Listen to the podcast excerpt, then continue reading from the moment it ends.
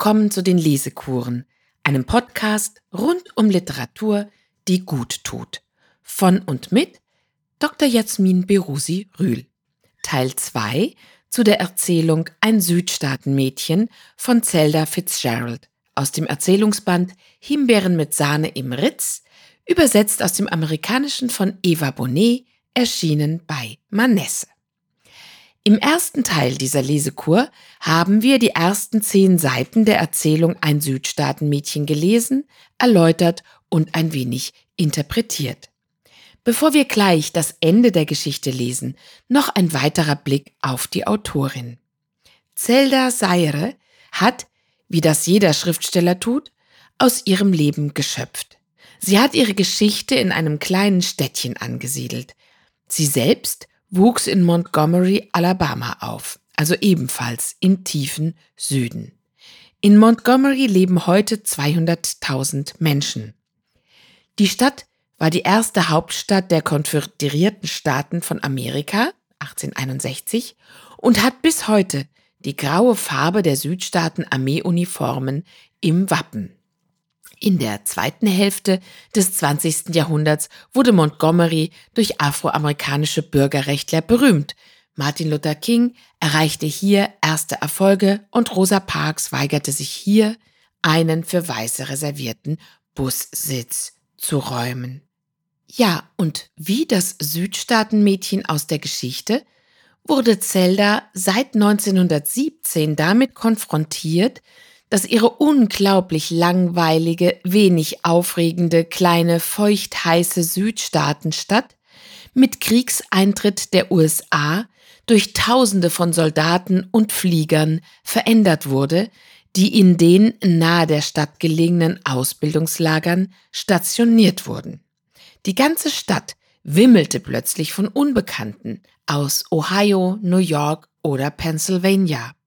So einer war auch F. Scott Fitzgerald, ein ausgesprochen hübscher und adretter junger Mann, der Zelda einen Solotanz tanzen sah und sich, wie sich das in einer großen Liebesgeschichte gehört, sofort in sie verliebt hat. Scott kam aus St. Paul in Minnesota und damit aus einem noch ferneren Norden als Dan aus unserer Geschichte. Zelda, die am Ende ihrer Schulkarriere zum hübschesten und attraktivsten Mädchen der Klasse gewählt worden war, die allerdings auch, vor allem in Betragen, die schlechtesten Noten hatte, verdiente kein Geld wie ihre Heldin Harriet, die ja Lehrerin ist. Auf ihrem Abschlussklassenfoto steht der Vers Warum denn immer Arbeit? Wir können ja auch borgen. Lasst uns an heute denken, nicht an morgen. Sie tanzte, ließ sich von jungen Männern verehren und führte ein ungeheuer unkonventionelles Leben, in dem man ihr viel durchgehen ließ, weil ihr Vater Richter war. In der Zeit der Verlobung schrieb Zelda Scott innige Briefe. Einmal schreibt sie ihm 1919 vom misslungenen Versuch, eine Erzählung zu schreiben. Zitat, und du siehst, Scott, ich werde nie irgendetwas zustande bringen, weil ich viel zu faul bin, mir etwas daraus zu machen, ob es zustande kommt oder nicht. Und ich will auch nicht berühmt und gefeiert werden. Ich will nur immer ganz jung sein und völlig unzurechnungsfähig und fühlen, dass mein Leben mein eigenes ist, auf meine eigene Weise leben und glücklich sein und sterben, wie es mir gefällt. Anders Scott für ihn steht an erster Stelle der gesellschaftliche Aufstieg und Ruhm. Beides erlangt er in höchstem Maße, ohne darüber jemals froh sein zu können.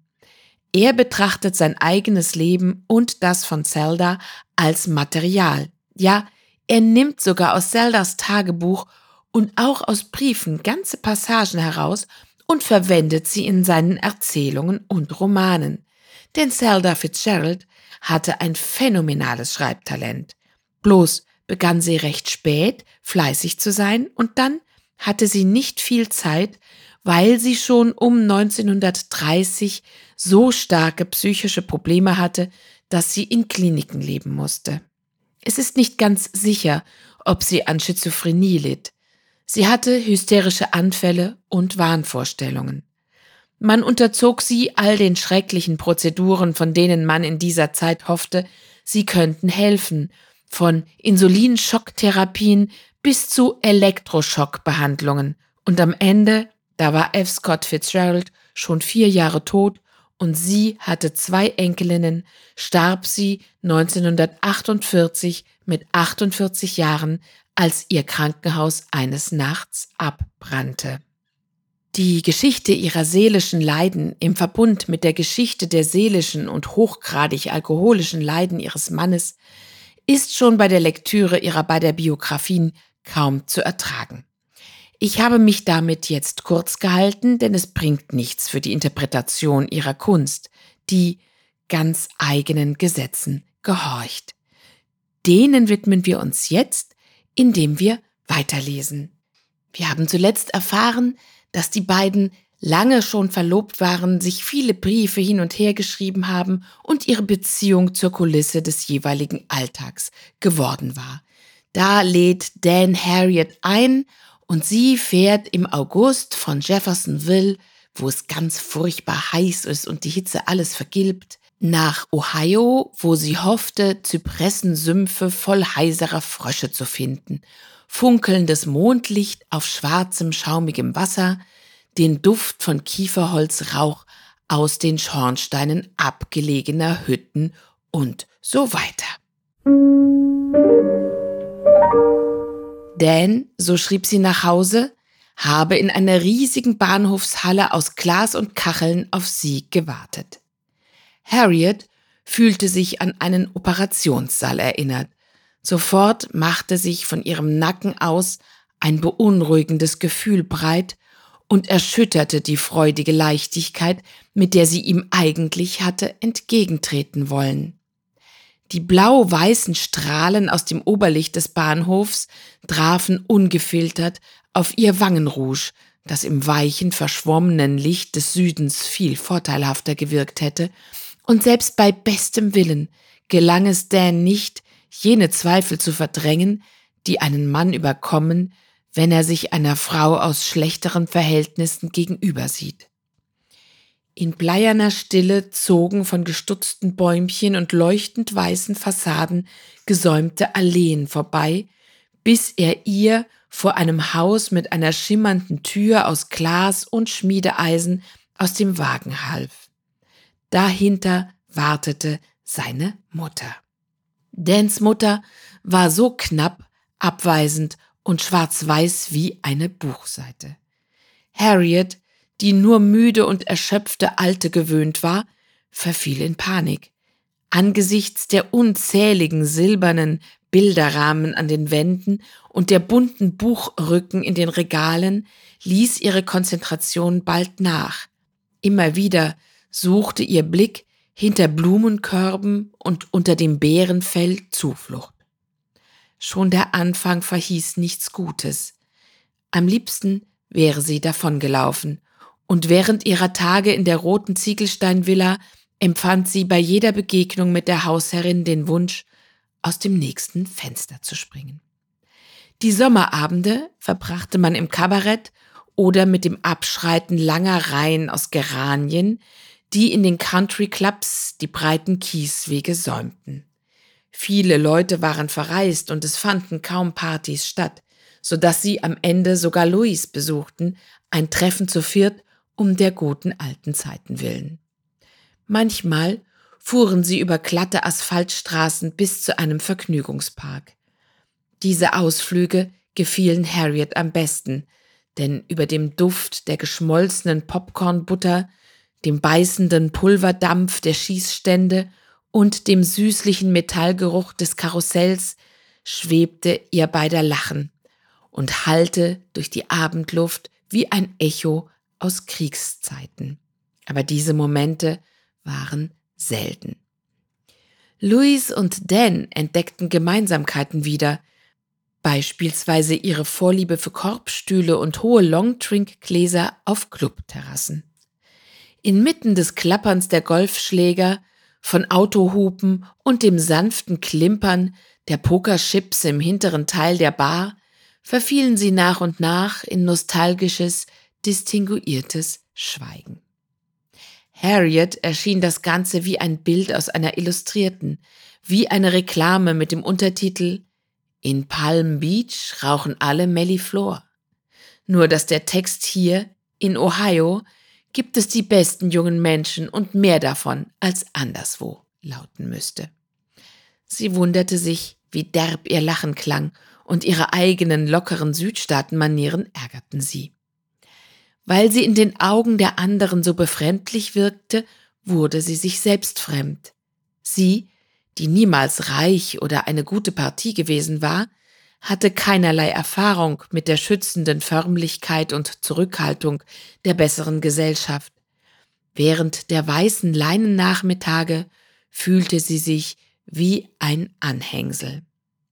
Als die letzte Woche ihres Aufenthaltes anbrach, war sie erleichtert. Louise kam jetzt ständig zu Besuch. Ihre Stimme huschte über die dicken Treppenläufer oder verfing sich in matten Diskussionen mit Dans Mutter. Immerzu redeten sie über Ligen und Vereine und Organisationen, die sich der Vorbeugung von diesem oder jenem verschrieben hatten. Louise gehörte in dieses stille Haus. Das Kerzenlicht in den Rundungen der Silberschüsseln, das Funkeln des Goldtellers, auf dem die Erdbeeren lagen, die Erkenntnis, dass Wasser schwerer sein konnte als das Glas, in dem es serviert wurde, sorgten bei ihr nie für überwältigende Verwirrung oder das Gefühl einer erdrückenden Unzulänglichkeit, das war ihr von den ruhigen, dämmergrauen Augen abzulesen. All das spürte Harriet, und sie war weniger verletzt und überrascht, als Dan gedacht hätte, als er ihr eröffnete, er wolle Louis heiraten. In dem Augenblick sehnte sie sich nach nichts so sehr wie nach den nackten Dielen von Jeffersonville, einem saftigen Sonntagsschinken, dem vertrauten Klappern des grün geränderten Porzellans auf dem Esstisch der Pension. Als sie wieder zu Hause war, erzählte sie uns von den Clubs und den Autos und der Kleidung der Leute im Norden. Sie sagte, sie und Dan hätten sich einfach gegen eine Heirat entschieden. Sie könne ihre Mutter nicht im Stich lassen.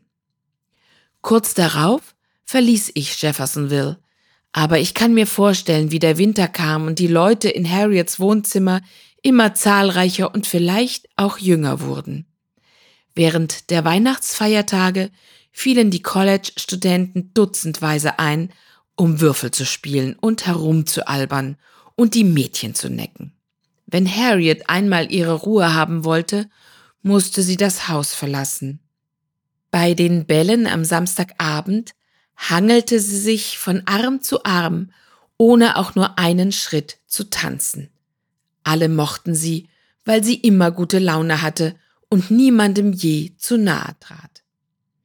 Die alten Leute fragten sich, wie sie es schaffte, den ganzen Tag zu arbeiten, die ganze Nacht zu feiern, sich zwischendurch noch um die Pension zu kümmern und dabei immer freundlich und glücklich zu wirken. Sie sparte kleinere Beträge, um zweimal im Jahr in eine große Stadt zu reisen. Einmal hat sie mich während des Sommers in New York besucht. Sie lernte eine Art Französisch und kaufte sich sämtliche Modemagazine. Sie war fest entschlossen, sich über das Angebot von Jeffersonville hinaus zu bilden. Fünf weitere Sommer und Winter zogen vorbei wie der Fluss, legten sich wie ein sanfter Nebel auf die Salbeibeete und die Rosenhecken und Süßgrasflächen der Stadt. Die Kinder, für die Harriet früher Anziehpuppen auf Papier gezeichnet hatte, bevölkerten die Tanzveranstaltungen im Country Club, und die meisten ihrer Altersgenossen waren längst selbst Eltern. Gelegentlich fuhr ich nach Hause und traf die Frauen, mit denen sie aufgewachsen war und die sie, wenn sie am Bridge-Tisch saßen oder am Stubenwagen standen, vage bemitleideten. Sie spekulierten über die Gründe, warum Harriet nicht einfach diesen oder jenen Mann geheiratet hatte, warum sie den langen, kreidigen Vormittagen in der Grundschule und den sanften Klagen ihrer alten Pensionsgäste den Vorzug vor den vergoldeten Heizkörpern und dem geblümten Schinz eines gepflegten Vorstadtbungalows gab. Die Leute zogen fort und kamen wieder. Ihre verheirateten Freundinnen und die jungen Männer, die Harriet noch aus Kriegszeiten kannten, behaupteten, sie habe sich kein bisschen verändert. Die Leute, mit denen sie Umgang pflegte, wohnten jetzt in dem Ring aus teuren weißen Bungalows, der sich um die Stadt gebildet hatte. Alle besaßen Cocktailgläser mit Silberrand, dinierten bei Kerzenlicht und mochten den Geschmack von Dosenkaviar. Sie veranstalteten Nachmittagstees und Abendessen und Partys für Fremde, die mit einer Einladung vom Club oder einem Empfehlungsschreiben in die Stadt kamen oder um ein Konzert zu geben oder einen Vortrag zu halten. Charles war einer von denen mit Empfehlungsschreiben. Er war Architekt. Jeffersonville ist für seine alten Treppenhäuser und Türoberlichter ebenso bekannt wie für seine Gastfreundlichkeit. Harriet lernte ihn auf eine lustige Weise kennen. Er stand eines Abends vor der Tür, das Flurlicht fiel auf seine breiten Schultern und eine Arena aus weißen Zähnen. Er war groß und lachte wie verrückt, weil sie ihm die Tür in ein paar zarten Wäschestücken mit riesigem Badetuch darüber geöffnet hatte. Sie hatte ja nicht ahnen können, dass er so unvermittelt auftauchen und nach einem Zimmer fragen würde. Sie lachten zusammen, und Harriets Angst, die Lust am Leben zu verlieren, huschte über die altersschwache Veranda davon, in die Flucht geschlagen von zwei Menschen, die herzlich und schallend um die Wette lachten. Sie wurden ständig zusammen gesehen, und so wunderte sich niemand, als sie eines Tages durchbrannten und heirateten. Er lebte nämlich in Ohio und wollte nicht warten, bis die umständlichen Vorbereitungen für eine ordentliche Hochzeit getroffen waren. Das ist jetzt zwei Jahre her und ich kann vermelden, dass sie glücklich sind. Harriet hat endlich das Glück gefunden, das sie immer gesucht und mehr als verdient hat. Sie wohnen in einem feinen Haus mit schmiedeeiserner Tür, zusammen mit seiner Mutter, einer sehr reichen und respekteinflößenden Witwe in schwarzem Taft, und offenbar verbringt Harriet viel Zeit damit, sich für alle möglichen Ligen und Vereine einzusetzen. Ihr Leben ist von Kerzenlicht und funkelnden Gegenständen erfüllt. Und natürlich hat sie ein Baby bekommen, groß und breit für sein Alter, das sieht man auf den Fotos. Sie hat den kleinen Dan genannt, denn, wie sie mir schrieb, das ist der einzige Name, der wirklich zu ihm passt. Das war die Geschichte Ein Südstaatenmädchen von Zelda Fitzgerald. Eine Liebesgeschichte über Kreuz, leicht und sommerlich mit einem Happy End. Die Heldinnen der anderen Erzählungen aus dem Buch sind etwas flatterhafter als Harriet und finden ihr Glück nicht in der Ehe. Es ist Ihnen sicherlich aufgefallen, wie raffiniert die Geschichte komponiert ist, mit ihren doppelten Spiegelungen und dem Kreis, der sich am Ende schließt. Wieder steht ein Mann mit einer Arena weißer Zähne vor der Tür, die Harriet öffnet, eingehüllt in ein Badetuch. Und wie geschickt die Geschichte erzählt ist aus der Perspektive einer Person, vermutlich einer Frau, welche Harriet, als sie selbst Kind und Jugendliche war, kannte. So stammt die letzte Information, die wir von Harriet erhalten, aus einem Brief an die Erzählerin mit einem Foto des großen, breiten Sohnes, den Harriet Dan genannt hat. Das ist der einzige Name, der wirklich zu ihm passt. Um die ganze Tragweite dieser Feststellung zu ermessen, müssen wir zurückblättern zu dem Tag, als Dan Stone bei Harriet vor der Tür stand, damals 1918. Da heißt es, er war Soldat, groß und breitschultrig, hatte die muskulösen Beine eines griechischen Athleten, ein hübsches Ohio-Gesicht, ein kantiges Kinn und eine Arena voll weißer Zähne. Es ist ganz offensichtlich so, dass Harriet Dan Stone, dem verlorenen Verlobten, nichts nachträgt. Faszinierend an dieser kleinen Geschichte ist, neben den starken sinnlichen Eindrücken von Gerüchen und Farben, von Tageszeiten und von Atmosphäre, die Kraft des Ortes, die sich auf die Menschen auswirkt. Darum habe ich auch als Motto dieser Lesekur den Satz Jeder Ort hat seine eigene Stunde gewählt. Besonders plastisch als Hauptort der Handlung wird der Süden geschildert, dessen Sonne, Schwüle und Trägheit sich in jeder Faser der materiellen Welt und der Menschenseelen auswirkt. Es sind in dieser Geschichte offenbar die Frauen, die es bei einer Verpflanzung schwer haben. In Jeffersonville kann die Verlobte Louise aus Ohio nicht lange gegen Harriet bestehen. Doch als Harriet später zu Dan nach Ohio kommt, ist sie dort als Südstaatenmädchen so fremd und fällt so unangenehm auf und fühlt sich so schlecht, dass sie selbst zum Katalysator wird, durch den Dan und Louise wieder zusammenkommen. Harriet aber heiratet keinen Mann aus ihrer eigenen Heimat, dem Süden. Alle, die sie kennen, wundern sich darüber, dass sie unverheiratet bleibt, aber das haben sie von Anfang an getan, weil alle immer übereinander nachzudenken scheinen in dem Städtchen, in dem sich hier jeder kennt. Während ihre Altersgenossinnen sich in dem Ring aus teuren weißen Bungalows eingerichtet haben, der sich um die Stadt herumgelegt hat, Cocktailgläser mit Silberrand, Kerzenlicht und Dosenkaviar genießen, lebt sie ihr arbeitsames Leben. Bis zufällig, nach einigen Jahren, mindestens fünfen, wieder ein Mann vor ihrer Tür steht. Und es passt gleich. Sie lachen miteinander um die Wette. Und am Ende sitzt Harriet selbst Mutter bei Charles respekteinflößender Mutter, einer Witwe in schwarzem Taft, in Ohio. Ihr Leben ist von Kerzenlicht und funkelnden Gegenständen erfüllt. Aber es wird außerdem dadurch ergänzt, dass sie sich nun, wie es sich für ihren Stand und den mittleren Westen gehört, für alle möglichen Ligen und Vereine einsetzt, die sie bei ihrem ersten Besuch bei Dan so befremdet hatten. Es ist, als hätte sie einen Probelauf benötigt, um zu ihrem Glück zu finden. Zelda Fitzgerald hätte sich so einen Probelauf vielleicht gewünscht. Von ihr ist ein Zitat überliefert, das kann man übrigens auch auf einer bedruckten weißen Tasse für 13,99 Euro erwerben.